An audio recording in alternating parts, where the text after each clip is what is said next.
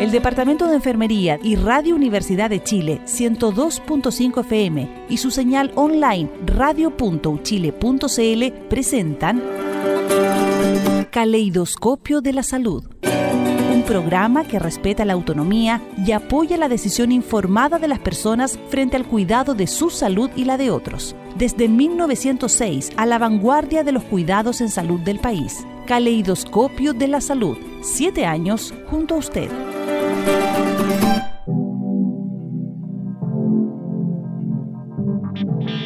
Hola, muy buenas tardes, queridos y queridas radioescuchas. Aquí estamos en un nuevo programa Caleidoscopio de la Salud, programa de radio del Departamento de Enfermería de la Universidad de Chile.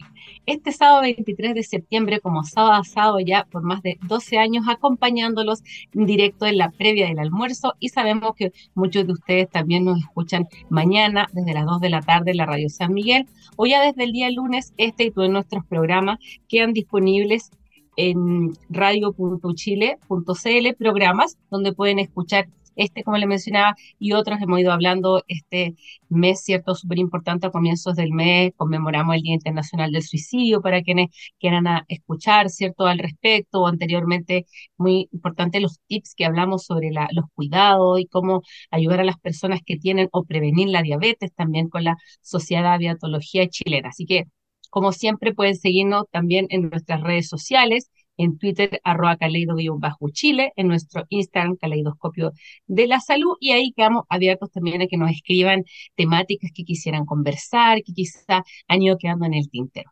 Esta semana es imposible no, ¿cierto?, conmemorar nuestras fiestas patrias, que históricamente podemos tener algunas eh, disyuntivas respecto a por qué las celebramos en esta época y no cuando fueron, ¿cierto? Quizás por allá en febrero, pero todos disfrutamos de los feriados, de los festivos, los estudiantes, ¿cierto? Tienen receso en la universidad o en los colegios, así que esperamos que todos hayan tenido una buena semana corta y para quienes les tocó eh, trabajar también pueden estar descansando este día sábado mientras nos escuchan.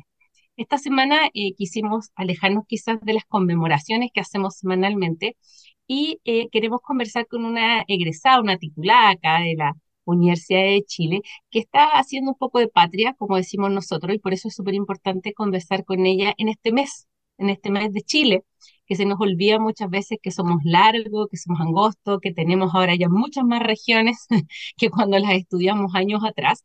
Y por eso hoy estamos con Valentina Zárate Altamirano. Ella es titulada, ¿cierto?, enfermera acá de la Escuela de la Universidad de Chile, y hoy es enfermera del prequirúrgico en el Hospital de Ancud. Bienvenida, Valentina. Gracias.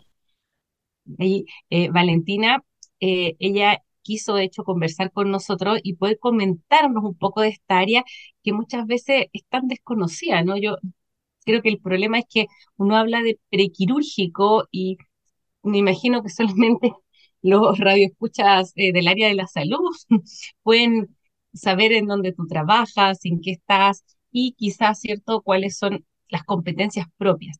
Lo primero, obviamente, aquí, Valentina, es preguntarte cómo es esto de estar allá en el hospital de Ancud, ya que tú estudiaste hecho acá, ¿no? En Santiago. Así que, ¿cómo es esto? ¿Cómo ha sido estos años allá viviendo en el sur de Chile? Bueno, yo llevo ya más de dos años dos años y medio viviendo acá. Ha sido duro. Acá la gente suele decirte que eh, la isla te pone a prueba. Como que o te echa o te acoge, pero no hay un intermedio, como que es súper eh, brutal en ese sentido. Y me tocaron muchas pruebas vitales para poder quedarme acá, como realmente vitales, y no hablo de pega. Pero eh, ha sido eh, quizá un poco trillado decir así, wow, qué mágico la isla de Chiloé, aunque lo es, pero ha sido muy, muy variado. O sea, yo lo he pasado terrible, como lo he pasado muy bien, eh, he podido recorrer, trabajo como loca, porque yo me reconozco, me asumo como trabajólica, pero eh, la gente distinta, el hecho de no escuchar autos. Yo, por ejemplo, acá vivo al lado de una calle grande y yo no escucho autos en todo el día, no escucho ni los camiones.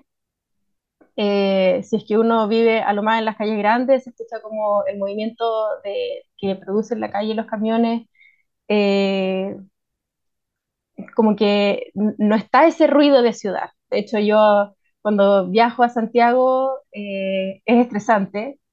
Eh, a mí me gustaba andar en transporte público, y, pero aún así como las aglomeraciones, el ruido, a, a pesar de que a mí me gusta ir para las marchas por si acaso, pero es distinto, es como otro, como un, como un estrés eh, escogido. de hecho, no me gusta mucho viajar a Santiago. Y en cuanto al hospital, eh, bueno, hospital chico, pueblo chico, todos se conocen, todos se conocen la vida de todo el mundo, eh, todos conocen a todos los pacientes, eh, y eso que no es ni tan chico porque la parte urbana quizás es, más reducida, pero de la parte rural yo creo que triplica la cantidad de gente que vive en la ciudad. Así que yo recién al año me adapté y me gusta vivir acá. Sí, es importante que Chile tiene varios servicios de salud, de hecho, somos 20, 29 servicios de salud ya, y eh, uno siempre tiende a pensar que Santiago es Chile, pero en el área de salud yo quisiera aclarar que esta aseveración se debe a que los hospitales base nacionales están en Santiago. Entonces, es complejo muchas veces porque no es que uno quiera hacer eh, el hincapié en Santiago, sino que cuando se trata de enfermedades o patologías más complicadas, más graves, que requieren, eh, por ejemplo, grandes quemados en niños, traumatología, ¿cierto? Instalar estos fierros o cosas especiales, muchas veces se debe derivar igualmente hacia Santiago porque tenemos los hospitales base, los hospitales de referencia nacionales. Y eso es algo que ojalá pudiéramos cambiar, ojalá es algo en lo que se está trabajando fuertemente en estos momentos a nivel ministerial. Lo sabemos que es difícil, pero sería maravilloso ¿no? que pudieran tener ustedes allá en el sur de Chile también hospitales de referencia nacional y no tener que trasladarse grandes distancias muchas veces a solucionar problemas de salud que sabemos que nos aquejan a todos, aquejan a todos los chilenos y a todas las chilenas.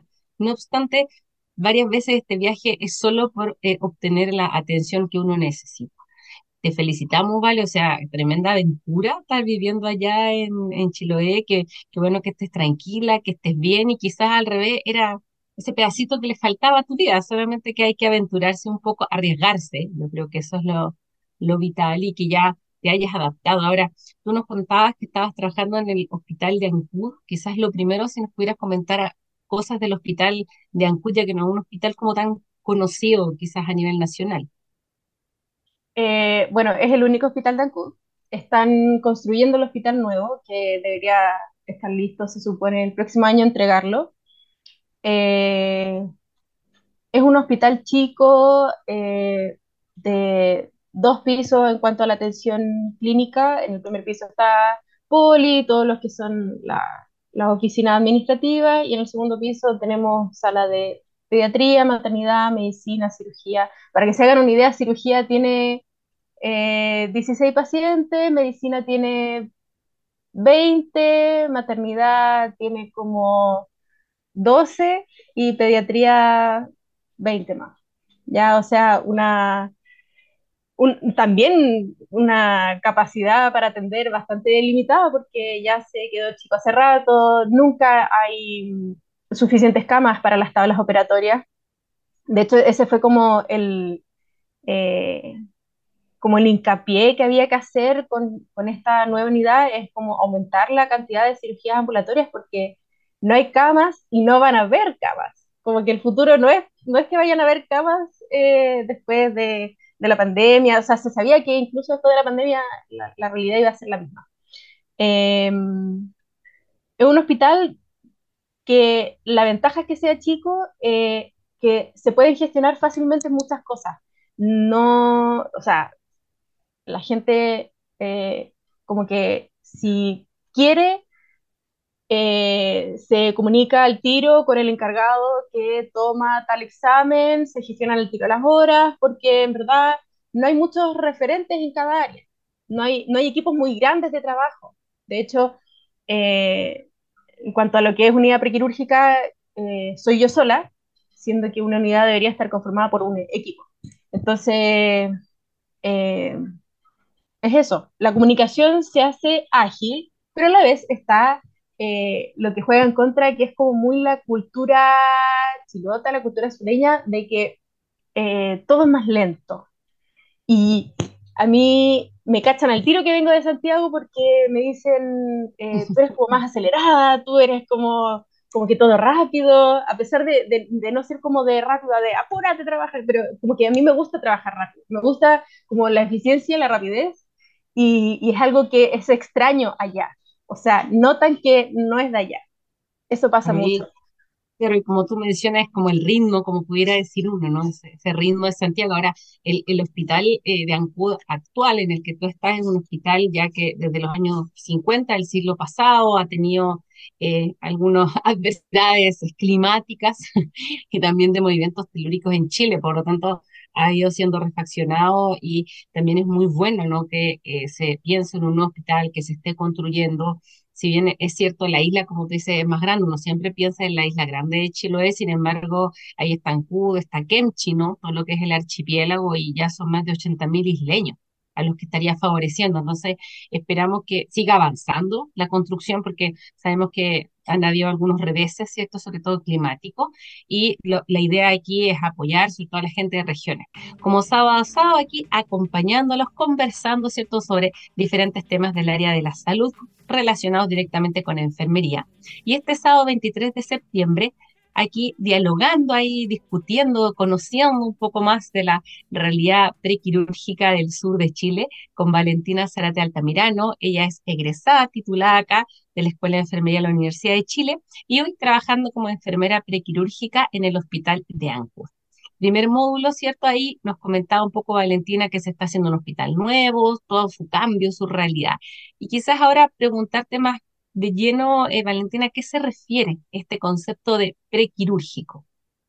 Bueno, primero hay que partir de la base de que existe un proceso quirúrgico que engloba todo, o sea, desde que la persona eh, es, se le hace una interconsulta para un profesional cirujano de cualquier eh, especialidad hasta que eh, se recupera en su casa o en el hospital o en una residencia, etc. En el fondo tenemos el proceso quirúrgico que engloba tres subprocesos. El subproceso prequirúrgico, el intraquirúrgico y el postquirúrgico. Y em, la normativa que rige este proceso prequirúrgico nació del Hospital Sotero del Río, en el año 2018 lanzaron el, documento porque en verdad estuvieron ahí eh, después frenados para la implementación por la pandemia, pero en el 2018 ellos dicen, eh, en verdad, eh, para agilizar, optimizar la atención y la resolución de las patologías quirúrgicas en la población, ordenémonos y vamos a crear esto llamado unidad prequirúrgica, que debe estar compuesto, ahí establecen, debe estar compuesto por eh, especial de, eh, profesionales de enfermería, eh, técnicos, administrativos, ya como secretario, secretaria, eh, horas anestesista, ya, y eso para poder solventar todas las tareas y necesidades que surgen de una población que está a la espera de una, de una de una cirugía, de cualquiera sea esta. Eh, esta unidad, acá en particular en el Hospital de Ancú, se empezó a crear el año pasado.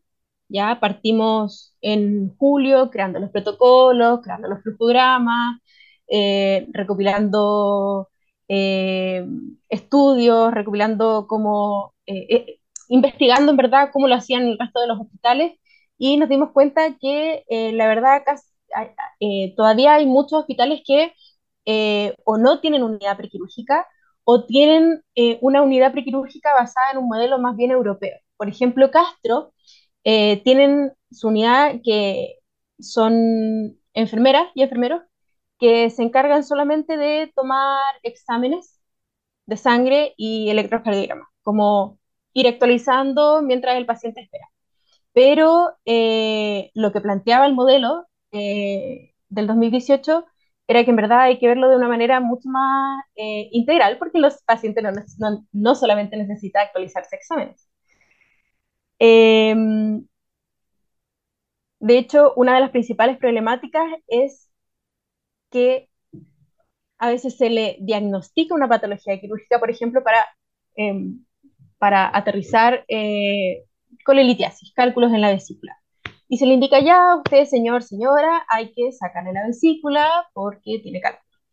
Eh, pero ¿qué pasa? Estamos en un hospital de eh, baja complejidad, no atendemos ASA 3, ya eh, ASA es una clasificación de riesgo anestésico para una cirugía, entonces cuando hablamos de ASA hablamos como de qué tan complejo es ese paciente, someterlo a una anestesia.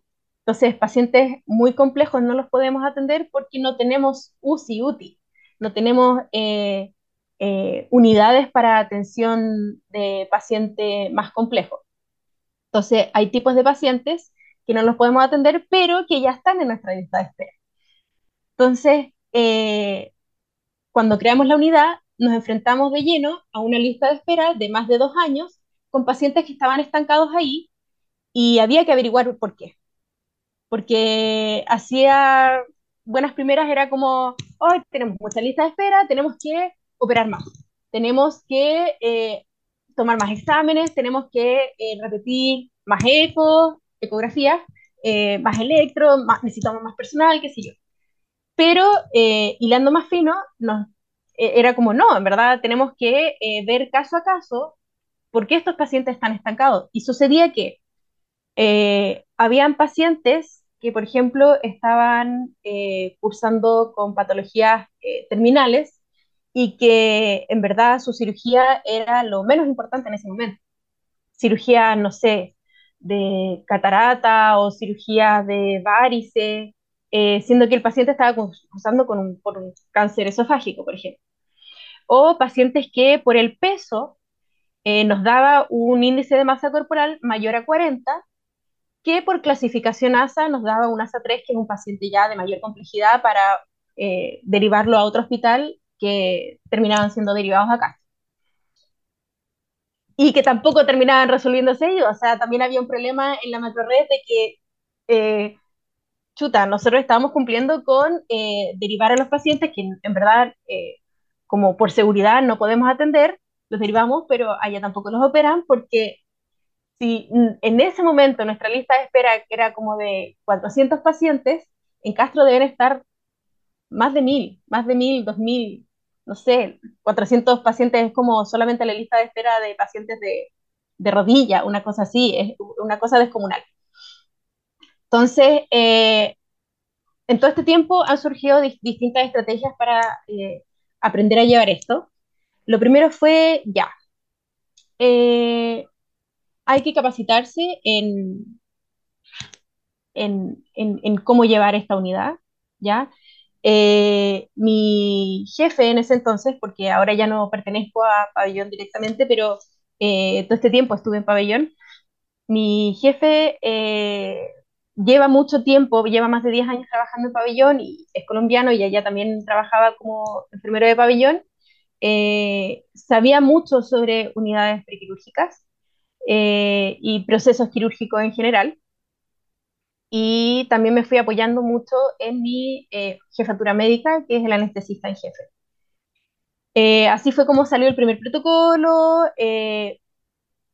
estandarizamos las atenciones médicas y las atenciones de enfermería, porque, por ejemplo, un médico tenía un formato de ingreso prequirúrgico, otro médico tenía otro formato, y en el fondo juntamos todo eso y dijimos, ya, ¿qué necesita tener un ingreso médico? Necesitamos que diga sus alergias, sus medicamentos, sus patologías. Eh, necesitamos que sí o sí el médico esté obligado a preguntar, por ejemplo, si es alérgico al látex. Eh, que necesitamos que digan los exámenes, eh, habían cosas que no eran importantes, y hacerlo en un formato Excel lo más amigable posible, ¿ya? Eh, que sea fácil de rellenar, porque el tiempo que se le da a los médicos para atención son 20 minutos y eh, la mayoría de las veces eh, es lo que más reclaman, como que en verdad no, no, les da para preguntar tantas cosas y evaluar al paciente. eh, en, tan poco tiempo. Y es verdad. O sea, yo tengo media hora para atender por paciente y media hora con experiencia. O sea, media hora me demoro en solamente la entrevista y eso sin contar todo lo que tengo que gestionar para cada paciente en particular y en todo su caso. Em, luego de tener eh, listos estos formatos eh, estandarizados, socializarlos, eh, había que obviamente dar a conocer esta unidad, o sea, que todos los funcionarios del hospital supieran que ahora en este hospital había una unidad prequirúrgica, que iba a ser quien filtrara los casos que ingresan a lista de espera, y pero que a la vez, en paralelo, viera estos casos que ya estaban ingresados, ¿no? como estos casos que estaban estancados de hace dos años y que nadie sabía por qué, y, quizás pacientes que era imposible contactar o pacientes fallecidos. Eh, también hay, una unidad de contactabilidad que se encarga como de, de, encontrar estos pacientes difíciles de encontrar, como estos de, islas que no tienen señal, y, y, así ellos eh, se contactan a través de la radio o a través de la posta, pero los encuentran. ¿ya? Em, cuando empecé a ver la lista de espera antigua y empecé a encontrarme con, como, con estas múltiples razones de, por qué estaban eh, estancados los pacientes, estaban, por un lado, esas que he mencionado, que son como causas del paciente, pero también habían causas nuestras, o sea, habían pacientes que, eran, eh, que estaban esperando una cirugía de mano, que los había ingresado el especialista de mano, y ya no teníamos especialista de mano. O sea, ya no teníamos esa prestación, por lo tanto había que derivarlos. Y si uno los deriva, eh, nadie te los quiere operar. Entonces, ¿qué se hace ahí? Compraste servicio. Y ahí buscando, eh, ahí a veces se consigue al, al, al especialista que venga solamente a, evaluar, operar y, sería. Entonces esa también es una, una realidad bastante triste porque son, eh, son múltiples las, las, especialidades que no tenemos. Por ejemplo, ahora estamos sin neurólogos por dos meses, eh, cardiólogos somos, son, son dos y de hecho hay una que está jubilada pero que trabaja igual. Entonces, eh, horas con, especialista cuesta. Actualmente los cirujanos que tenemos así fijo, em, traumatología, que tenemos especialista en hombro, eh, rodilla y pie, ya ahí tenemos una compra de servicio de especialista de mano, eh, cirujanos generales, eh, que actualmente están haciendo algunas prestaciones de coloproctología. Hoy desde Ancud nos acompaña Valentina Zárate Altamirano, colega egresada acá de la Escuela de Enfermería de la Universidad de Chile, trabajando en el área prequirúrgica por allá en, la, en Chiloé, ¿cierto? Esos servicios región de los lagos. Pero antes, no se olviden que pueden seguirnos en nuestras redes sociales, en Twitter, arroba Caleido-Chile, en nuestro Instagram, Caleidoscopio de la Salud. Y si vienen llegando, no se preocupen, ya que pueden escucharnos mañana domingo a las 2 de la tarde en la radio San Miguel por frecuencia modulada o también como transmitimos nosotros, ¿cierto? Por el sitio web. Y si no, en radio.uchile.cl slash programas slash. Desde el lunes ya encuentran este y todos nuestros programas que hemos estado grabando en estos muchos años a lo largo, ¿cierto? De conmemorar fechas, de conversar lo que ustedes quieran, escriban, no siéntanse libres de pedir temáticas en las cuales quizás quieren orientación o quieren aclarar temas. Ahora quizás, eh, Valentina, lo más importante sería preguntarte cuál es el rol propiamente nuestro de enfermería en esta realidad, ¿cierto? Quirúrgica que también nos has detallado y cómo es esta lucha constante, ¿no? De los hospitales que si bien se declaran como mediana complejidad, les faltan a veces los especialistas necesarios y aprovechamos hacer un llamado a todos los profesionales de la salud que, como nos comentaba en el primer bloque, Valentina se fue ella sin trabajo, se fue a vivir allá porque quería, a vivir aventuras y ahora dice que está feliz y que quizás es el paso que a muchos de nosotros también o nosotras nos falta. Así que cuéntanos un poco cómo es esta área prequirúrgica en la que tú estás trabajando. Ya, mira. Em, como decía antes, eh, actualmente estoy cumpliendo distintos roles, roles de, soy secretaria a veces, soy enfermera, soy técnico, soy muchas cosas. Me desdoblo, ¿ya? Eh, es harta pega, eh, son muchas cosas de las que hay que estar pendiente al momento de valorar un paciente, porque en el fondo enfermería es un filtro enorme. Eh, hay, todos los días me tocan casos en los que yo digo, ¿cómo esto no lo vio el médico? ¿Cómo esto no lo filtró el médico? ¿Cómo no le pidieron esto? ¿Cómo? Etcétera. Eh, y yo creo que eso es transversal en todo el proceso. O sea, desde que a mí se me agenda el paciente y yo lo conozco, eh, yo estoy pensando en qué necesita este paciente para poder resolverse acá y si ya se me agotan las posibilidades, eh, definitivamente lo mejor para el paciente es no resolverse acá. Eh, yo, tengo agenda de 8 a 5, donde atiendo pacientes, la tengo organizada como para eh, alcanzar a ver paciente, alcanzar a gestionar las cosas de cada paciente y además hacer distintas pegas administrativas. en cuanto a lo clínico, me llega un paciente ya con diagnóstico quirúrgico, por ejemplo, ya se tiene que operar de rodilla. Eh, como siempre, partir por, parto por presentarme, soy la Valentín, la enfermera prequirúrgico, eh, es una palabra nueva para los pacientes, ¿ya? Y obviamente muchas veces, o yo creo que nunca, eh, nunca saben a, qué van a esa entrevista. Como qué les voy a preguntar, que, si ya le dijeron todo al médico, ya le entregaron todos los papeles, como que, qué falta, qué, falta para operarme. Pero saben que pucha, señorita, no, sé, yo solamente sé que eh, eh, esto es lo que me falta para poder operar. Ya, entonces ahí les explico que en el fondo, eh, primero tenemos que ver si es que falta algo, si es que falta algún examen, si es que falta compensarse de alguna enfermedad, alguna evaluación por especialista. también ver si es que puede ser una cirugía ambulatoria, que es como a lo que hay que darle duro, y darle todas las indicaciones y toda la educación necesaria eh, para cada cirugía respectiva.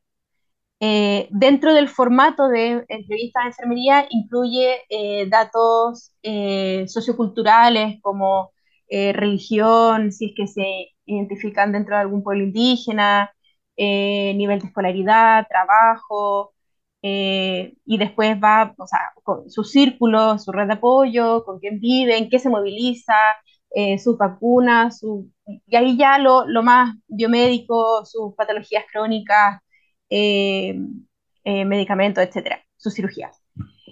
aquí hay un, un, un, punto clave que muchas veces, si uno se deja llevar como por la estructura de un formato, se nos pasarían muchas cosas pero teniendo la perspectiva de haber trabajado en pabellón y que te llegan pacientes que, eh, no sé, casos así eh, que han habido en que justo alguien le preguntó algo o por casualidad se enteraron que eh, había sido tratada en el año, no sé, 50 por tuberculosis y nadie nunca se puso a ver si había quedado con alguna secuela, cosas como de ese tipo. Entonces, eh, hay que ser súper eh, rigurosos y a la vez no tanto como para no tener una entrevista de una hora, pero súper rigurosos para que eh, en el fondo sea una cirugía segura. Entonces, una de las cosas que yo siempre pregunto es como si ya, ¿se ha, ha sido operada? No. ¿Toma medicamentos? No. ¿Enfermedades? No. ¿Pero ha estado hospitalizado antes? Sí, por leucemia. Y eso es un dato importantísimo, o sea, es un dato que yo necesito saber. Y eh, a veces las a las personas como que eh, les choca un poco que yo haga tantas preguntas. Yo, le, yo les aviso así como, soy súper preguntona porque todo influye en una cirugía, pero está bien también que, que, que, que, como que les salte la duda, como, ¿por qué me está preguntando mi religión? Y ahí yo les explico, porque en verdad es importante, o sea, eh, para mí es importante saber su religión para yo eh, eh, atenderla de acuerdo a sus principios a sus valores. Eh, y por ejemplo, en el caso de una cirugía de rodilla, yo pregunto si tiene una casa de uno o dos pisos, si es que sube escaleras, eh, dónde está la pieza, si es que tiene cómo conseguirse bastones, si no tiene, se verá cómo conseguirse, eh, o se consigue con la sala de kinesiología. Eh, hay que anticiparse a todos los hechos. O sea, si la persona es de Kemchi y después va a quedar con kinesioterapia por 10 días, todos los días, mejor la gestiono la en Kemchi, para que no tenga que venir todos los días. Y ahí esas gestiones se han hecho de a poco, porque no hay mucha comunicación en red. Entonces, consiguiendo los contactos, buscando, buscando, uno al final da, da con el contacto de la kine que hace las kine postoperatorias en Kemchi y allá tienen súper buena voluntad eh, y así el paciente no se tiene que pagar un pique. Esa es una parte, la entrevista, como tal. Eh, yo teniendo la entrevista me tengo que preocupar también de que cuente con toda su documentación, o sea, su estudio eh, como tal, o sea, en caso de rodillas, si es que le pidieron solamente radiografía o resonancia, yo tener el informe, em, en, otro, en, otro tipo de cirugías, eh, ecografías, em, exámenes de sangre, etcétera, etcétera. Todo lo que es estudio pre. Eh, el consentimiento informado, el ingreso propio del médico, electrocardiograma y si es, si es que por la patología del paciente se le pidiera algo más como eh, espirometría, ecocardio, holter, ritmo, eh, etcétera. Juntarlo todo, que todo esté unificado, que, que, no pase esto que pasa mucho de que al paciente se le tomó un electro y el electro después se lo llevó a su casa y nunca más supimos del electro y al final llega a la cirugía y es como se le tomó un electro, sí, ¿y dónde está en mi casa? Y es documentación que tiene que quedar en su ficha. Obviamente todos los exámenes le pertenecen al paciente, pero en el caso del electro se le explica que no le podemos sacar copia y como para que se lleve uno a, su casa. Em, una vez que yo tengo toda la documentación, eh, y por ejemplo en un caso ideal en que el paciente ya no, tiene ninguna, ninguna enfermedad y que no necesita ser visto por ningún especialista, eh, mando esta documentación a lista de espera. Y lista de espera es quien programa eh, al paciente en tabla. Nosotros tenemos reuniones reuniones de comité quirúrgico todos los jueves en la mañana para discutir los casos de la tabla de la semana siguiente.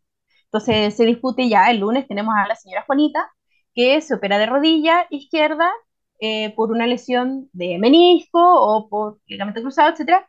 Eh, a las 8 de la mañana con el doctor Tanto, y así, así con todos los días.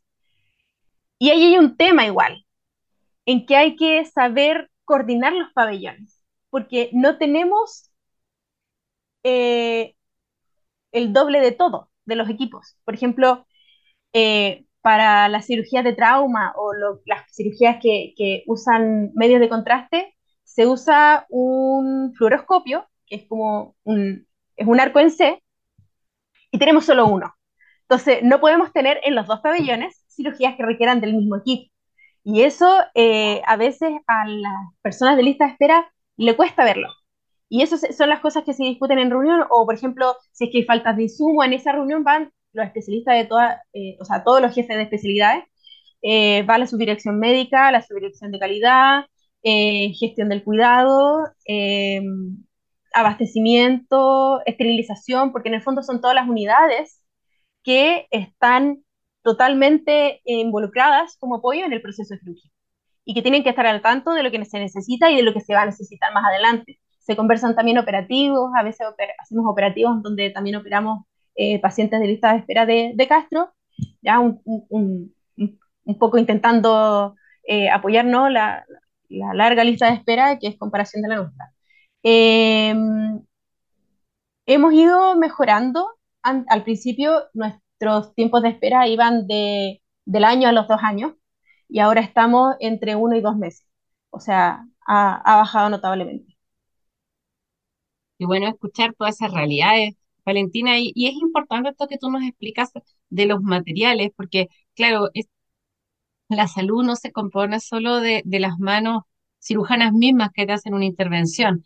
Hay toda una logística de atrás que necesitamos desde la persona, ¿cierto?, que esterilizó esos materiales, desde la persona que hace el aseo en el pabellón, desde la enfermera, ¿cierto?, que hace el ingreso prequirúrgico, una persona que da la anestesia, o sea, hay toda una logística que armar desde el recurso humano, la infraestructura, el recurso físico, que debe, ¿cierto?, concatenarse mutuamente en estas salas de pabellones y así dar respuesta. Ahora, igual, una maravilla que estén avanzando en las listas de espera. Este sábado 23 de septiembre, ya casi la una de la tarde aquí, acompañándolos, ¿cierto? Algunos quizás ya están almorzando, tengan más hambre, pero como siempre aquí acompañándolos. También saludamos a todos quienes están fuera de Chile. Sabemos que ahí los horarios son bastante diferentes y que tenemos bastantes seguidores ahí a lo largo del mundo y quienes nos escuchen también mañana domingo, hoy domingo, si nos están escuchando a las 2 de la tarde y desde el lunes pueden escuchar este y todos nuestros programas en radio.chile.cl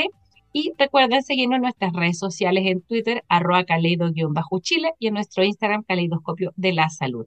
Hoy día conversando acá con una titulada de la casa, con Valentina Zarate Altamirano. Ella es enfermera de acá de la Escuela de Enfermería de la Universidad de Chile y hoy trabajando como enfermera en el prequirúrgico del Hospital de Ancud, Chile. Nos ha ido comentando desde su amor, ¿cierto? Desde su viaje al sur de Chile, ya viviendo allá, cómo es esto del prequirúrgico, los recursos que tienen, cómo se va desempeñando. Y quizás ahí, eh, Valentina, un poco preguntarte, eh, pudieras decirle, ¿cierto?, a, toda la población chilena respecto a sus exámenes, respecto a su salud preventiva. Yo creo que eso sería algo muy importante escuchar desde tu parte frente a que hablabas de esto de dónde dejó el electrocardiograma, dónde dejó cosas como, ¿qué, le podrías como recomendar tú a las personas antes de llegar, ya que tú estás ahí esperándolas ya previa a la cirugía? Em, primero, un orden, ¿ya? Eh, Creo que falta este como hábito de que hay gente que lo tiene muy inculcado, pero esto de que la gente eh, vaya a cada atención de salud, ya sea con el dermatólogo o ya sea con el urólogo, eh, a cada atención de salud con un listado de los medicamentos que toma, cosa que muchas personas no se saben de memoria, porque mucha gente toma, muchas personas toman muchos medicamentos, por lo tanto es muy difícil. Eh, un listado de los medicamentos, eh, una carpetita ordenada con todos los exámenes que se ha hecho, ¿ya? Em, que también sirve para ver una evolución, ¿no? Como así está este examen hace cinco años y ahora está así. Eh, lo otro es em, prepararse, prepararse tanto mentalmente como físicamente para una cirugía. O sea, si yo sé que probablemente me voy a tener que operar, intentar em, como ordenarme con mis medicamentos si es que soy poco adherente al tratamiento, eh, intentar buscar una alimentación más consciente, ya, porque eh, el peso en una cirugía y para un anestesista es un tema, es un temazo. O sea, eh, sin, sin, querer ser pesocentrista, al final todos los, eh, como los estudios eh, eh, de los anestesistas, o sea, los estudios de anestesia como que van a lo mismo, de que a mayor peso hay un mayor riesgo de anestesia, siendo una persona quizás totalmente sana. Y por lo mismo a veces se hacen excepciones, o sea, pacientes con IMC muy elevado, pero que son pacientes que son activos y que no tienen ninguna otra enfermedad más que solamente el peso, eh, se les opera igual, porque eh, como que tenemos ya un, poco, un poquito más incorporado eso de que eh, cuerpos gordos no son necesariamente cuerpos enfermos, así como cuerpos flacos no son necesariamente cuerpos sanos. Eh, así que eso en cuanto a la preparación física y también mental, o sea, saber que quizás voy a tener que mantener reposo, quizás no voy a poder trabajar por un tiempo y voy a tener que eh, prepararme también económicamente en que no voy a recibir ingresos si es que no tengo un contrato, que es la, eh, la realidad de la mayoría de mis pacientes. Son independientes o trabajan en el campo, por lo tanto, eh, no van a, si se operan, por ejemplo, de las rodillas o de las manos, no van a poder trabajar. Y muchas veces nos piden como, por favor, no me operen ahora, opérenme en verano o en invierno, dependiendo de lo que trabajen, eh, para poder juntar más lucas, porque sé que después no voy a poder trabajar. Eh, eso, la preparación y el orden, ¿ya? Eh, y como ir de frente sabiendo que el paciente es el, el centro de la atención, o sea, eh, la salud existe para atender al paciente que lo necesita, por lo tanto, exigir también información, exigir copias de documentos, exigir copias de exámenes, exigir que les expliquen los procesos, o si a alguien no le queda claro eh, en qué consistió la cirugía, em, tomar ya un rol más activo y exigirle al profesional que está frente suyo, ya sea quine, ya sea médico, nutricionista, enfermera, lo que sea, eh, pedir que por favor le, explique hasta que le quede claro, porque la idea es que el paciente tenga claro qué es lo que le van a hacer y no solamente eh, cumplir con un mero trámite de llenar un consentimiento que diga el nombre de la cirugía con mi firmita al lado. Eso yo creo que son los tres primeros pilares fundamentales para, para ir a, lo que es empezar el proceso prequirúrgico. Muchas gracias, Valentina. Y la experiencia, ¿no? De, de quién, como dicen, tú misma dijiste, era como la preguntona, ¿no? Que nos pregunta nos hace quizás, y es importante quizás antes de ir a la entrevista prequirúrgica, eh, aparte, como tú mencionas, es muy importante llevar, tener cierto orden, todos los exámenes en carpeta, es uno reflexionar sobre estas preguntas, porque claro, todas así rápido debe, costar uno imaginarse, uno preguntarse, entonces entender que la cirugía no es solo la cirugía misma, como tú mencionabas al comienzo, ¿no? Existe una parte prequirúrgica que les van a venir todo este cuestionamiento, una parte que es la cirugía, pero que finalmente este postquirúrgico se relaciona directamente con qué tan eh, completa o no fue la prequirúrgica, en definitiva. O sea, que la cirugía no tenga complicaciones, que pueda volver rápidamente a trabajar y todo eso guarda relación con poder tomar todas las medidas preventivas, ¿cierto?, durante la cirugía y que no, no piensen muchas veces quizá que por, por mentir y les van a dar el pase más rápido, eso va a ser beneficioso, al contrario, pudiera traer mayores eh, consecuencias, como tú mencionabas, importantes en el peso, en los exámenes. Ahora, si nos pasa muy rápido el programa, Valentina, yo sé que se van a quedar muchas cosas ahí en el tintero que uno le gustaría hablar, sobre todo, como mencionaba, del área postquirúrgica. Esta es una, hoy en día, especialidad surgente en el área de enfermería, que son los enfermeros especialistas en pabellón, que ven estas áreas y eso lo, tenemos claro. Sin más, nos gustaría que eh, hablaras de un mensaje a quien quisieras tú. Tienes un micrófono abierto, hay unos minutos para ti, a quien quieras dirigirte.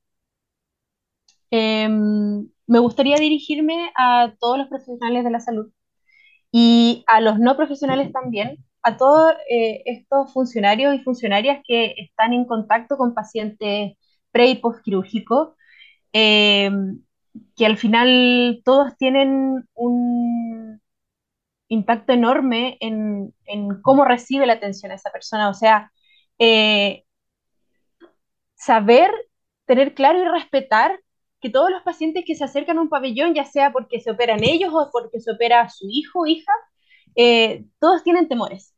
Entonces, quizá el hecho de preguntarle cuál es su temor o decirle así como, explicarle eh, la cirugía no es solamente porque sea tu deber, sino porque también para la persona es un alivio tremendo eh, saber eh, que no se va a morir, porque mucha gente le, da miedo operarse porque siente que se va a morir, o el hecho de saber que los intuban cuando les ponen anestesia general, para ellos es terrible porque sienten, asocian intubación a procesos complejos, quizá más de alguno que estuvo eh, intubado en pandemia con requerimiento de ventilación mecánica. Eh, entonces, eh, hay, también muchas cosas que, dicen, pucha, a mí me dijeron tantas cosas de esta cirugía, mi vecina, mi amiga me contó que esto era terrible, que era muy doloroso, y en el fondo hay que decir las cosas con, con cariño y también con verdad. O sea, decirle como, sí, puede que duela, puede que tenga náuseas, eh, pero va a estar cuidado o cuidada, le van a estar preguntando cómo se siente, le van a estar pasando medicamentos, después va a tener un control de alta. Eh, explicar no solamente en qué consiste la cirugía, sino que también explicar qué es lo que puede sentir o no sentir en el después. O sea, acompañar. Yo creo que lo más importante para, no sé, para la persona que hace el aseo, hasta para el médico, eh, al que da la anestesia es como acompañan a sus pacientes, acompañan a sus pacientes en, un proceso que, que quizás la primera vez que lo viven o quizás va a ser el, eh, eh, sienten que va a ser el último.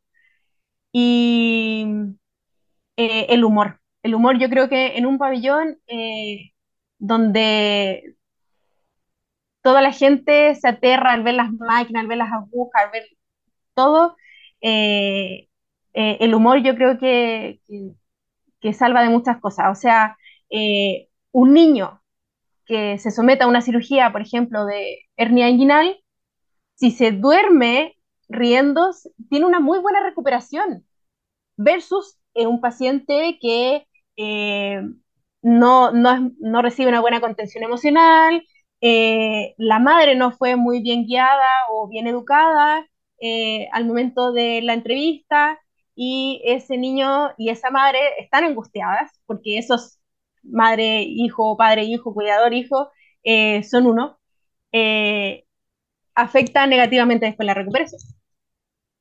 Muchas gracias, eh, Valentina. Sabemos, cierto, que ha costado, cierto, que trabajas, que ha sido un cambio importante en tu vida y llamamos a toda la gente, cierto, en este mes de la patria a ser patria, a visitar nuestro país, a recorrer y que, como tú mencionabas, no hacen falta más especialistas, hacen falta más personas idóneas, ¿cierto? A lo largo de todo Chile, en todos los hospitales, los invitamos, ¿no? Se está construyendo, se va a inaugurar un nuevo hospital de Ancud, esperamos prontamente, así que ahí a todos nuestros egresados, a todos nuestros titulares de toda la Facultad de Medicina que puedan inscribirse. Gracias por estar con nosotros este sábado, Valentina. Gracias, Denise. Fue un gusto. Eh, qué rico que conozcan esto, que eh, conozcan que eh, Chiloé también está creciendo. Y y muchos saluditos. Se despide la locución de Nisparra en producción María Angélica Saldías y nos volvemos a escuchar el próximo sábado, como siempre, aquí en Caleidoscopio de la Salud. Feliz tarde. El Departamento de Enfermería y Radio Universidad de Chile 102.5 FM y su señal online radio.uchile.cl presentaron Caleidoscopio de la Salud programa que respeta la autonomía y apoya la decisión informada de las personas frente al cuidado de su salud y la de otros. Desde 1906 a la vanguardia de los cuidados en salud del país. Los esperamos el próximo sábado con un nuevo tema, Caleidoscopio de la Salud. Siete años junto a usted.